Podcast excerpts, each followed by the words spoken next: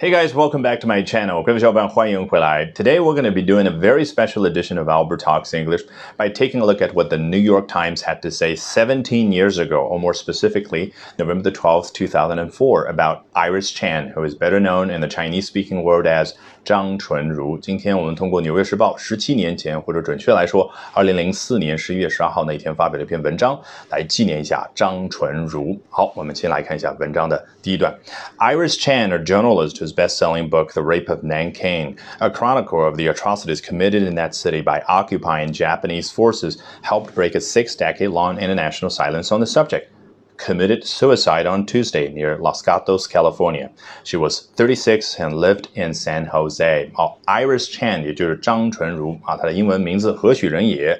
作者呢后面花了很长的精力啊，然后呢去啊描述一下，这就是你在阅读的时候容易把节奏感破坏的地方。所以阅读速度一定要快，快到你很快就到了 committed suicide 那儿，一下子能够知道哦是。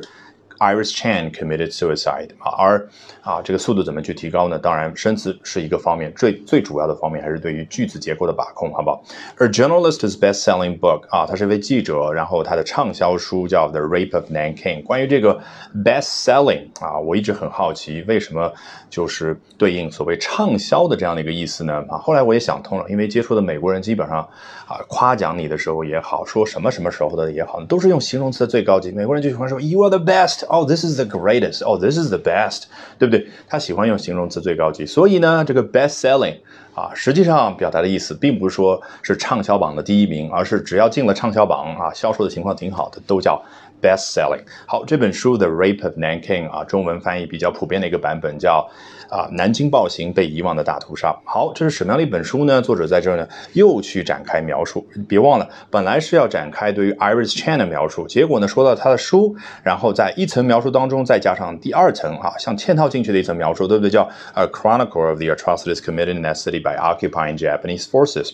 它是啊那个时候占领了南京这座城市的日本军队所犯罪行、所犯暴行的一部编年史。这个 Chronicle 的确对。应的中文翻译就可以叫编年史啊，原因很简单，因为呢它是从希腊语当中借来的一个词，原来表达的是 annals 啊，也就是英文当中另外一个词表示编年史啊。毕竟这个啊从词根的角度来说，这个 chron 啊 c h r o n 或者后面再加一个 o 啊，都代表和时间相关的啊，那就是按照每一年啊每每一天每一个月发生什么什么事儿所记录下来，这个就叫 chronicle 啊。这也让我们联想一下啊，《纳尼亚传奇》啊这部电影的英文名字叫。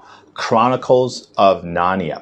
好，我们回到这儿，然后啊，终于啊说完了 A Chronicle，也就这本书。哎，然后这本书究竟怎么样呢？Helped break a six-decade-long international silence on the subject。它呢帮助打破了关于这一个主题长达六十年的国际上的沉默啊，也就是大家呢好像对于它的报道，对于它的啊这个书的出版啊各种呢都比较的少，这个就叫 silence 啊。而这本书呢横空出世，就一下子 broke this silence。说到这儿。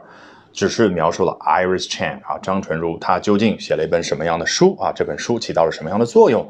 然后张纯如究竟她怎么样呢？非常遗憾，committed suicide on Tuesday near Los Gatos, California 啊，在周二的时候，别忘了这是十七年前啊，十一月九号那一天，她在加利福尼亚 Los Gatos 这样的一个附近呢啊自杀了啊。当然，大家肯定非常了解她的故事啊，由于常年去研究和南京大屠杀日军啊罪行相关的这样的资料呢，导致她常年的要。服用药物，因为啊有抑郁啊，最后呢啊这个自杀。好，She was thirty six and lived in San Jose。他啊享年三十六岁，然后此前生活在圣何塞啊，就是啊硅谷非常有名的一座城市。大家听这个 San Jose 和 Los Gatos，一听就是有西班牙语的风情啊。原因非常简单，加州原本最早过来的殖民者是西班牙的殖民者，对不对？所以他们命名各个地方都是以西班牙语。来，我们接着看下面这一段啊，其实际上呢是文章当中选出来的一段啊。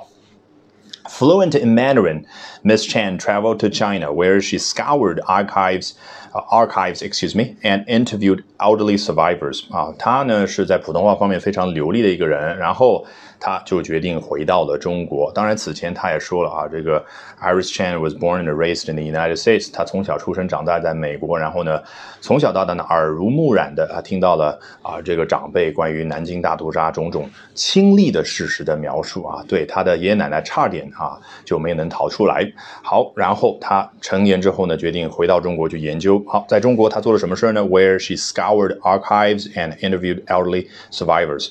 啊，一方面呢，他要啊去详尽的去查阅各种各样的档案啊，另外一方面呢，去采访那些年长的幸存者啊。注意这个 scour 和我们啊。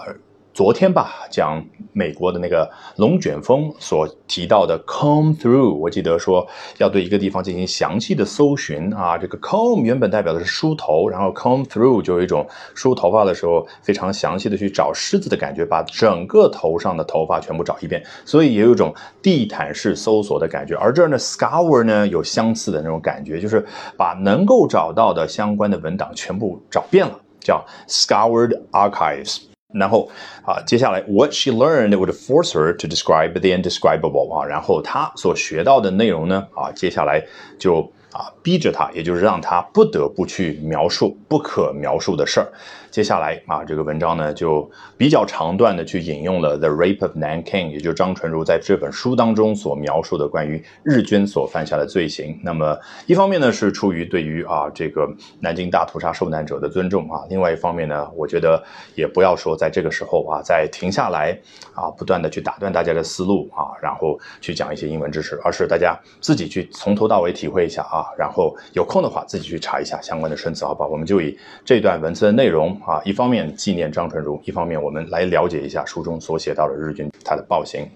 Many soldiers went beyond rape to disembowel women, slice off their breasts, nail them alive to walls, Miss Chan wrote. Fathers were forced to rape their daughters and sons their mothers, as other family members watched. Not only did live burials, castration, and carving of organs and the roasting of people become routine, but more diabolical tortures were practiced, such as hanging people by their tongues on iron hooks or burying people to their waists and watching them torn apart by German shepherds. So sickening was the spectacle that even Nazis in the city were horrified.